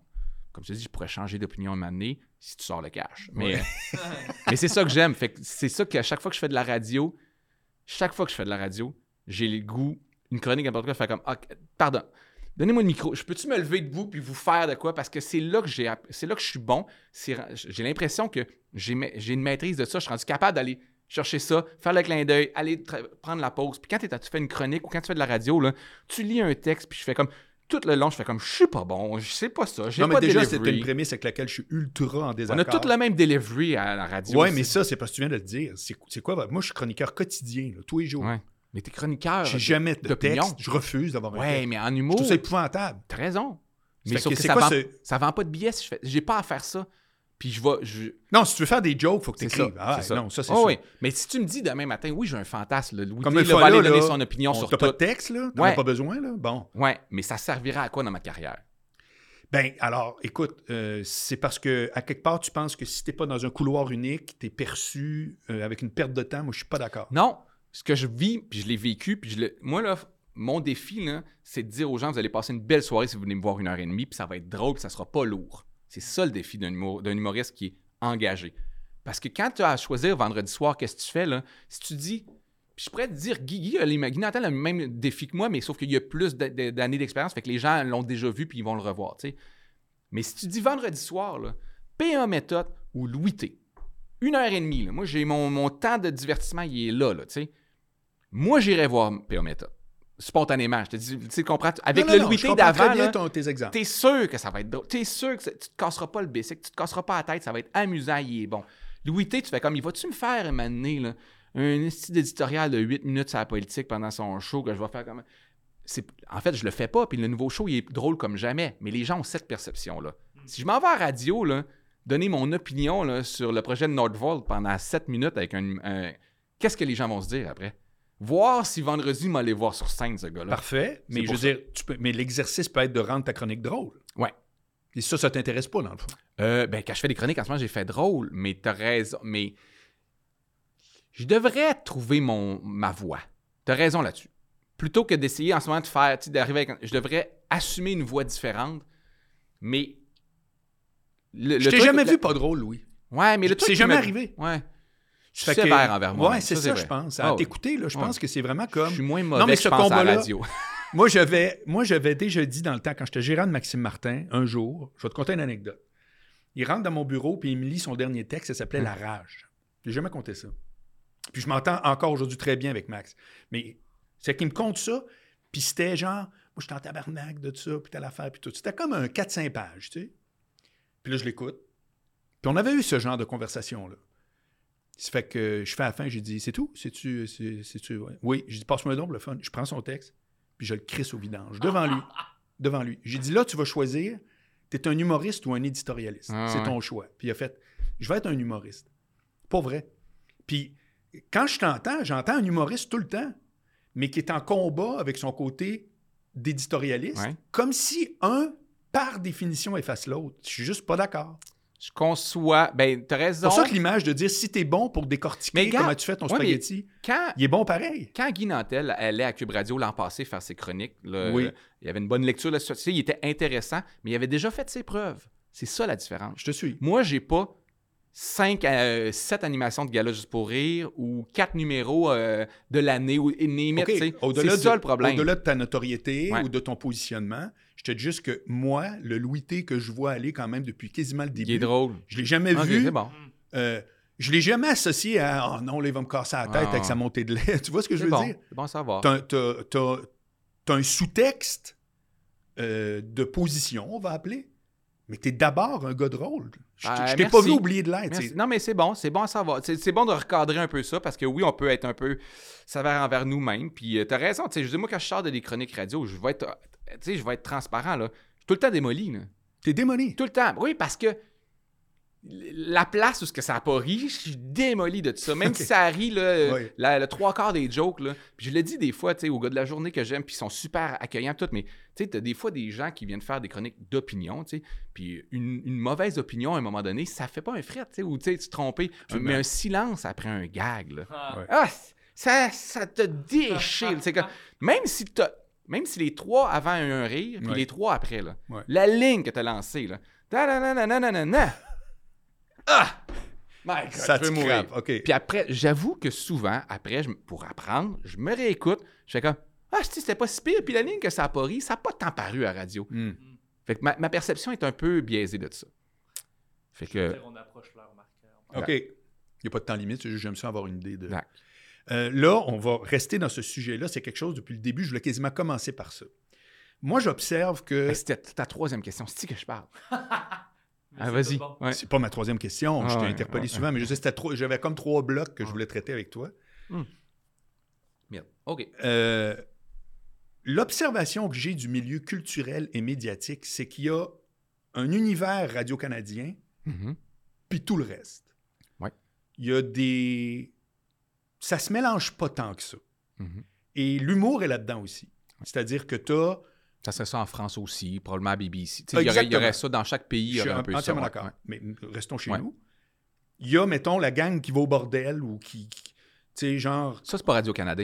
Exactement. OK. Puis t'as Radio Can. T'as Ouais. ceux Mais qui la font gang des- au bordel, là, tu sais, t'as Suzy Bouchard, tout le temps moi. t'as- sur YouTube des podcasts comme moi je fais, puis euh, les couples ouverts, les sous-écoutes ou peu importe. Puis t'as audio. La pla- Tu comprends? Et il y a quelques rares personnages dont tu fais partie qui sont avec un pied des deux côtés. Comment t'expliques ça? Euh, ben, tu sais, si on regarde la jeune génération d'humoristes, mettons, là, Phil Audrey, euh, moi, Suzy Bouchard, il y en a plusieurs autres qui vont faire du Radio-Canada. Euh, ah, il y a un tunnel qui existe envers l'autre communauté aussi parce que c'est des humoristes. Je pense que ce, l'humour a forcément est un pont entre ces affaires-là. Ben, pourquoi les humoristes de scène qui veulent gagner leur vie pour la scène? Hmm. si tu étais, je veux pas parler, mettons, de la France, mais aussi, c'est tellement un gros marché que tu pourrais probablement gagner ta vie de faire des chroniques à la radio là-bas. ouais, ouais, ouais. Ici, pas vraiment. Non, je te suis. Fait que t'as pas le choix de maner de vendre du ticket. Puis vendre du ticket, là, c'est... euh, ça Non, mais confronte à la réalité. Je veux pas savoir si tu as de l'intérêt dans les deux, c'est clair. Je veux savoir comment ça se fait que toi, tu réussis à être validé dans les deux univers. Ah ouais. Que les gens de Radio Cannes font du Louis on aime ça, puis que tu es un vrai humoriste de la gang d'humoristes, si tu veux, euh, Ouais. bordel, etc. Ben, parce que je, j'ai, euh, parce que je veux faire les deux. Je veux. Parce que je veux ces deux choses-là. OK. Ça a été une décision importante, consciente dans ma vie. Conscient? Ben oui, dans le sens que... Non, mais voyais-tu ce genre de deux Oui, oui, bulles-là? là? Oui. Oui, oui. Puis quand je suis allé. Euh, puis, puis parce que j'aime parler avec les gens qui sont pas d'accord. Quand je suis allé au Monde à l'envers, là, tu sais, quand ils m'avaient appelé Ouais, à l'époque ouais. pour aller à l'émission de Stéphane Bureau, Oui. puis je savais, tu sais, mettons que justement, il allait avoir Richard Martineau, c'était, euh, Guy Nantel allait être là, euh, Sophie Durocher, du monde avec qui, Benoît Dutrac, que je n'ai pas toutes les affinités politiques, tu sais. Ouais. Puis moi, je fais comme, yeah! Tu sais, je veux dire, ouais! C'est ça que j'aime. T'es C'est ce que enthousiaste j'écoute. à ça, Ben oui, ben oui, je suis Ah oui. enthousiaste. C'est ce qui explique que les deux univers existent. Mais c'est intéressant de. Moi, ça me dérange pas que Radio Cannes soit déconnecté OK.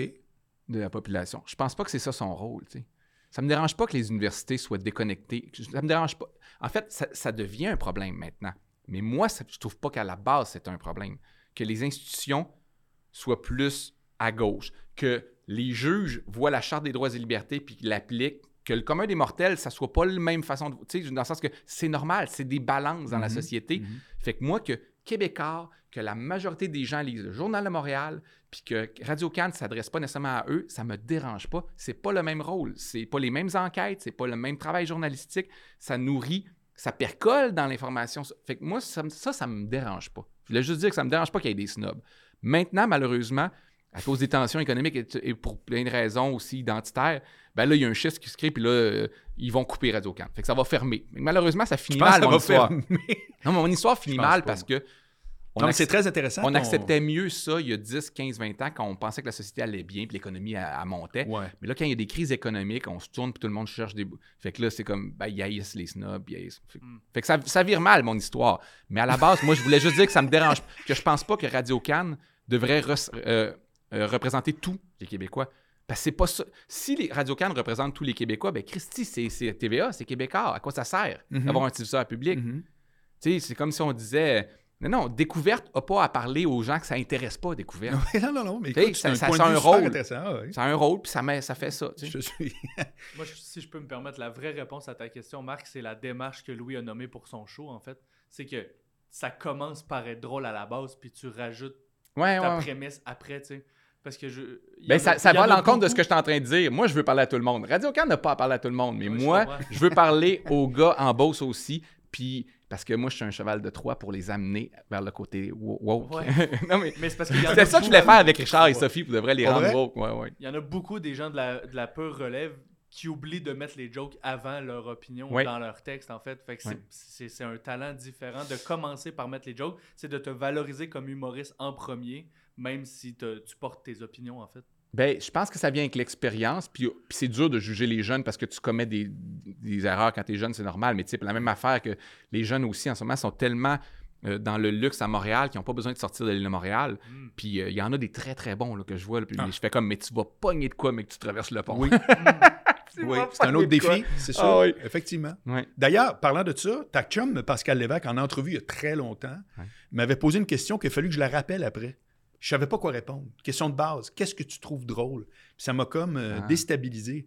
Toi, c'est quoi que tu trouves drôle? Parce que tu dis, je peux mordre sur un truc d'actualité, etc. Mais c'est quoi tu. Qu'est-ce qui fait que d'un coup tu fais, hein, ça, moi, ça vient me chercher, puis je parle là-dessus? Ce qui vient. Ben, c'est pas nécessairement. Je le fais à petite dose parce que le Québec est un marché différent. Mais moi, ce qui me fait le plus rire dans la vie, c'est. euh, c'est quand tu casses mon cerveau en deux avec une idée, soit wrong, ou soit une idée avec laquelle je suis pas d'accord, ou soit une surprise, ou tu sais, on est des comédie nerds, c'est normal qu'on est un peu plus poussé dans notre. euh, mais tu sais, genre, euh, euh, pour, Louis, euh, pour citer euh, Feu Louis C.K., tu sais. hein. Oui. non, mais tu sais, dans ces bits qui étaient comme génial, là, tout le monde, ben, la plupart des gens, non, pas tout le monde le connaît, mais euh, But Maybe, tu sais. Mm. Tu sais, mettons qu'il parle. Euh, Of course, but maybe. of course, il, il parle de pédophilie, il parle des, des noix. Tu sais, on pourrait régler le problème de noix si on laissait tout mourir les enfants allergiques aux noix. Une fois. En une semaine, on règle ça, puis il n'y en aura plus. Le, la- le gène ne se transmettra pas. Ouais. Ces idées-là, wrong, qui, derrière, ont quand même une, ils ont quand même une, une, une réflexion sais, sur, euh, sur, ben, sur la société. Sur... Moi, j'aime ça.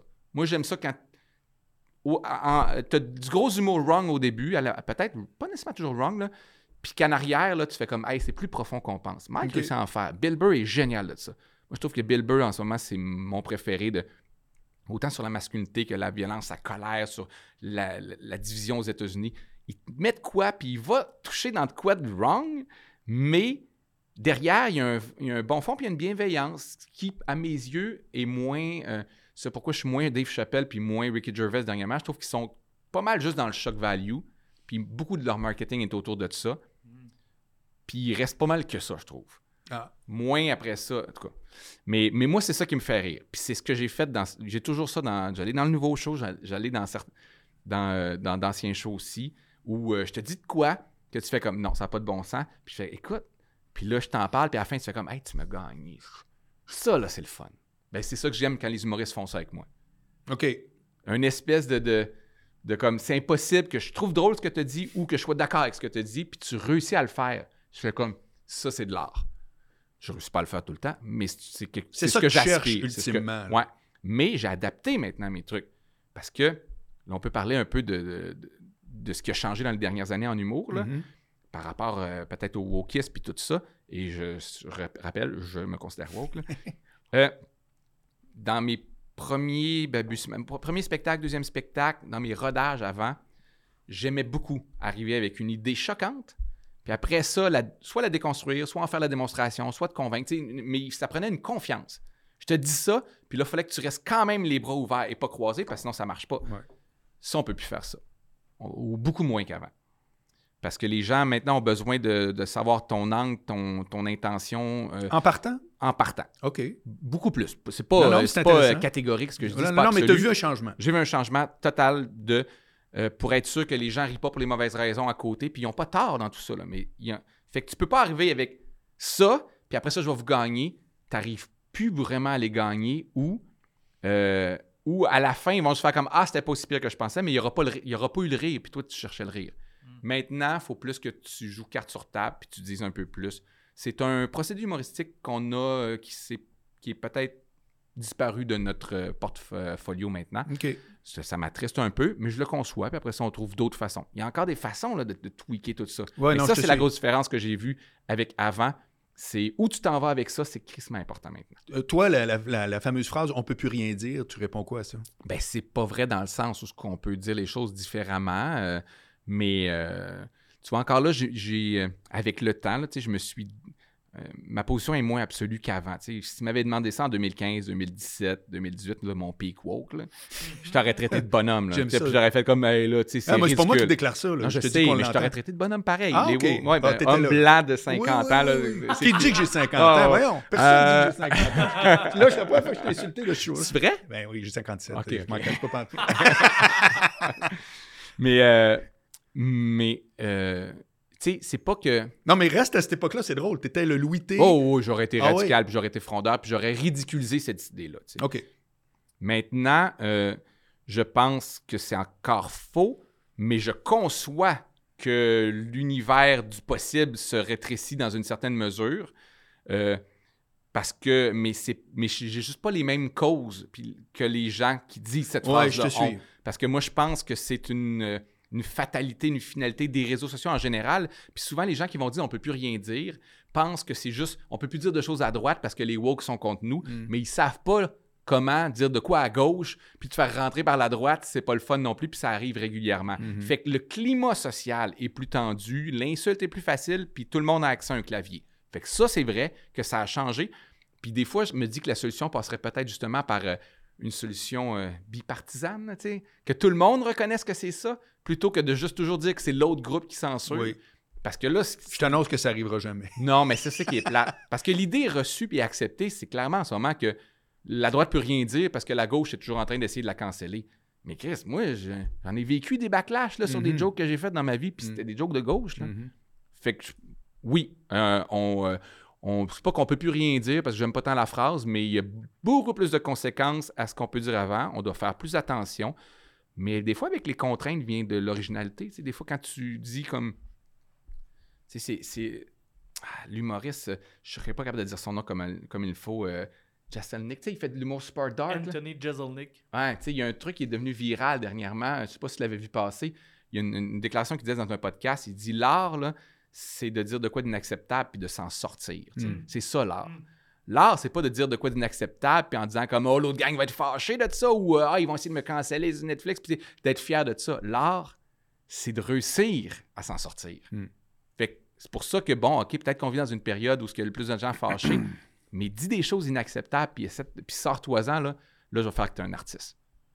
Puis je pense qu'il y a du monde qui sont plus des artistes, qui ont comme abandonné, qui, ont- qui sont juste nostalgiques de leur époque euh, Ben, comme on facile. disait, vendeur, vendeur, l'époque où t'étais qu'un vendeur, puis c'était correct. Ouais, puis c'était facile, puis à la limite, on les entendait pas, les voix discordantes, qui étaient pas nécessairement heureuses, là. Ils étaient juste silen- silencieuses ou ils étaient invisibilité. Puis, fait que, tu sais, genre... euh, je sais pas, tu sais, quand, tu réécoutes un, to- un- un Piment Fort là, de 99, là, ces gens-là, l'univers dans lequel on jouait, l'univers médiatique, faisait ça, que ça passait. Mais c'est pas juste que la société a changé, c'est que les 30% de gens qui étaient genre violentés par ces propos-là, on on pouvait pas les entendre. Fait que c'est pas juste la sensibilité qui a changé. On n'est pas plus sensible, on les entend, Mm. mais on est plus sensible aussi. Les deux, les deux sont là. les deux peuvent arriver. Non, ça a plein de sens. C'est- C'est tout à fait intéressant. Là, ton show s'appelle Mal Alpha. Ouais. Puis ce que j'ai lu, c'est que regrettes-tu de de pas avoir eu le titre, de pas l'avoir fait?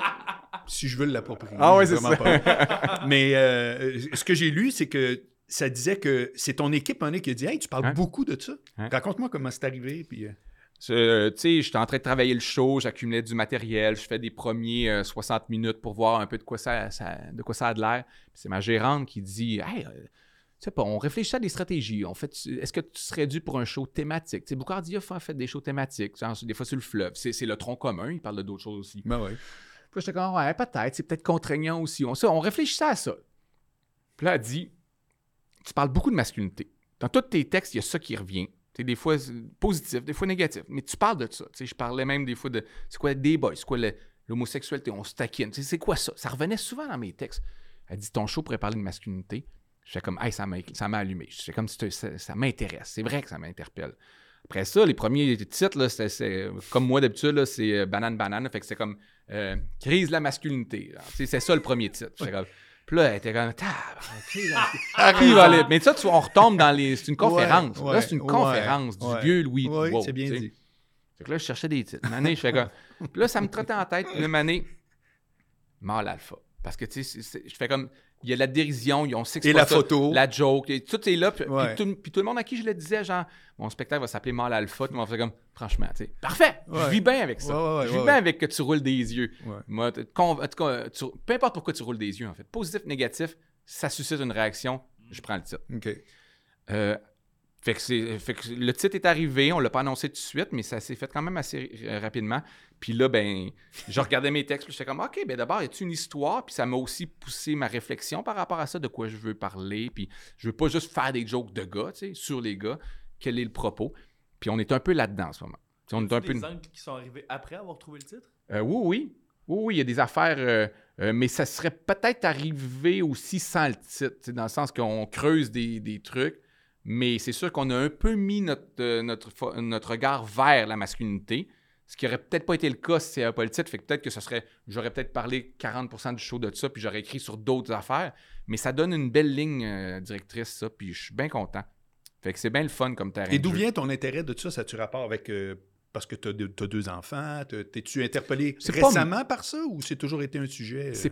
Euh, c'est pas mais ben j'ai moi j'ai lu tous les, les livres là, sur la masculinité toxique. c'est c'est tout lu là dans, dans mon dans ma grosse période woke là. fait que j'ai lus les bons les moins bons, les critiques comme le, le- comme le, le contrepartie l'autre barre des fois qui disait genre ça va pas bien puis les hommes doivent faire ça. Fait que je les ai lus ces affaires là. Ça restait quelque part dans ma tête derrière, tu sais. OK. J'en parlais pas nécessairement, mais ça m'habitait. Euh, et après ça, ben c'est. euh, je pense que c'est quand j'ai pogné le 40 ou ish, là, puis que je voyais mes amis, des amis gars séparés ou, tu sais, des dépressions, des faillites, des affaires de même. Puis euh, moi, j'ai plus d'amis filles que de gars. Fait que, tu sais, dans les dernières années, par- principalement dans ma vie, dans ma vie montréalaise artistique, j'ai plus d'amis filles que de gars, tu sais. Fait que j'ai été très là, MeToo, là, je suis plongé là-dedans parce que j'ai entendu le discours, puis je l'ai écouté, puis je, c'est venu me chercher, puis ça m'a pogné. Là. Tu sais, quand tu parles à des, des amis filles, puis ils ont toutes une, une et plus Ouais, ouais, histoire horrible, là, tu fais comme, tes yeux s'allument vite, hein, tu fais comme, je savais pas cette réalité-là. Ouais. Fait que je l'ai vécu cette période-là, et j'ai été un, un- je pense, un bon allié, un grand défenseur, et je le suis encore. Puis après ça, une année, la poussière retombe un peu, puis on continue ce combat-là, puis elle le continue. Puis là, je me suis retourné vers mes amis gars, juste pour voir. Parce que là, je voyais des fois des réactions par rapport à ça chez mes amis gars. Puis je me suis mis à écouter, puis me fermer la gueule, contrairement à d'habitude, ce qui n'est pas le cas souvent.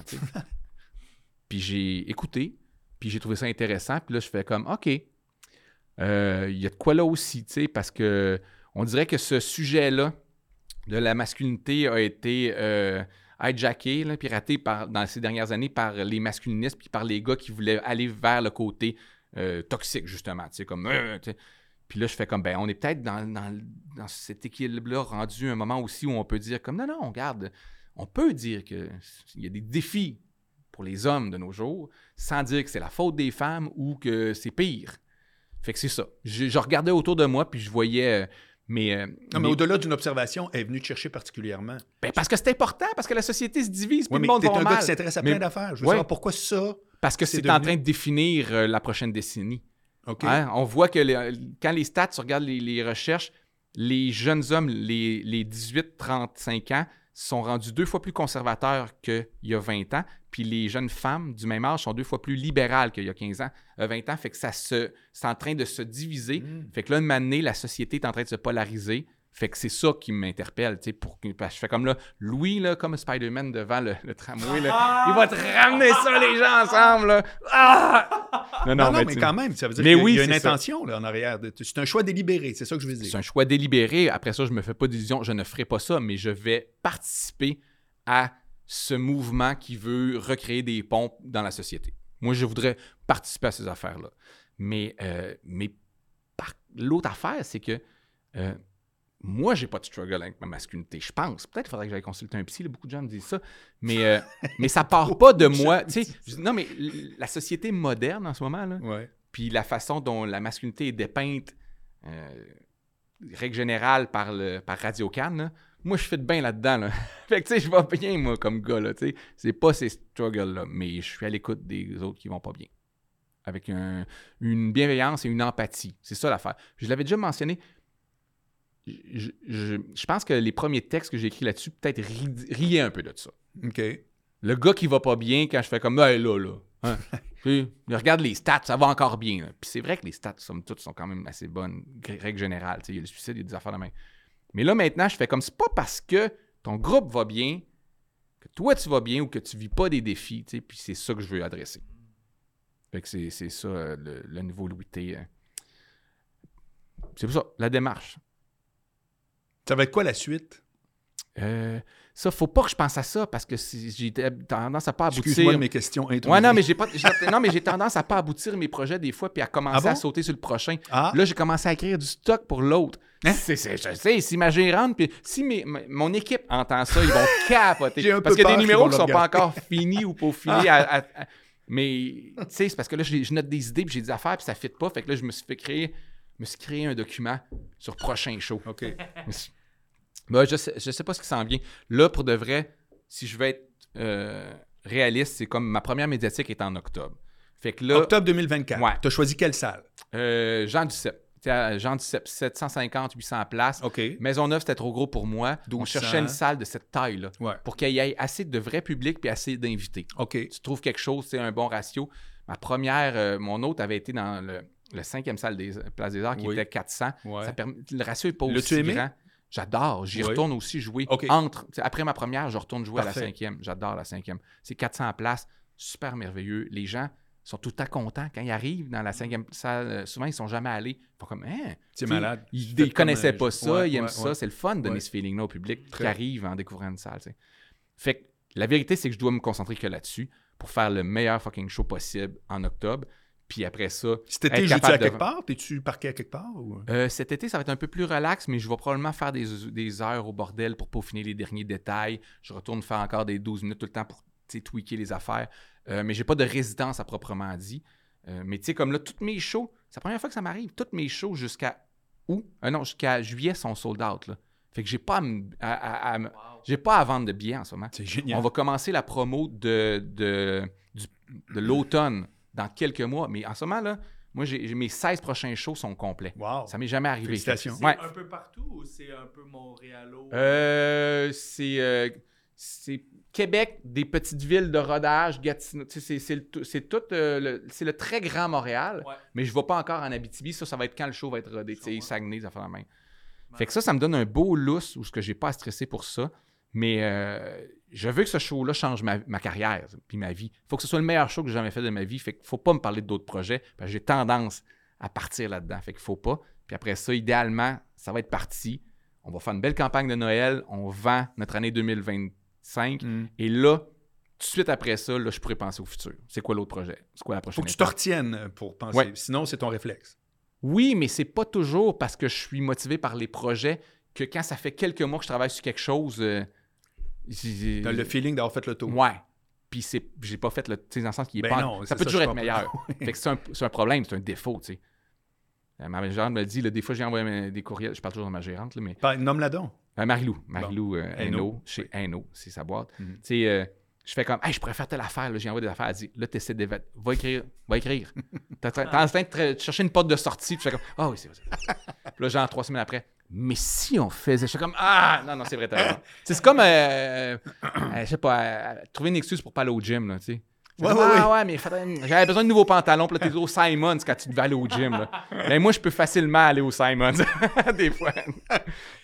C'est très bon. As-tu quelque chose que tu veux dire en finissant? Veux-tu plugger quelque chose, tes dates Non. ou je ne sais quoi? Euh, oui, ben, les- ben, les- allez voir louité.ca, les dates, euh, comme je dis, ça commence cet été, il y a quelques places, puis après ça, c'est à l'automne. Puis c'est la première fois que je peux le dire comme ça va être plein. Fait que, tu sais, faut les, les bons malade. billets sont là, Ouais. parce que je commence à avoir des dates à l'automne où les gens m'écrivent Là, il y a juste le fond de salle. Je fais comme Ah, c'est un beau problème. Ouais, c'est votre feeling problème. Ouais. Non, non, c'est ma... ben, je te dis, félicitations. Ouais. Écoute, je me suis régalé. Ça fait que... Ah, ben merci de ton ouais, écoute. vraiment. Ah, ben T'as jasé. Ouais. J'ai hâte que tu réécoutes l'épisode pour me dire si le plein était bon. Ouais. Ouais. je sais pas si je vais me réécouter parce que je pense que j'étais correct. Puis, ah non, mais je vais me taper ses nerfs. Je me réécouterai pas celui-là. Salut pareil, Louis. à la prochaine. Bye bye. Salut tout le monde, à un prochain épisode. Bye.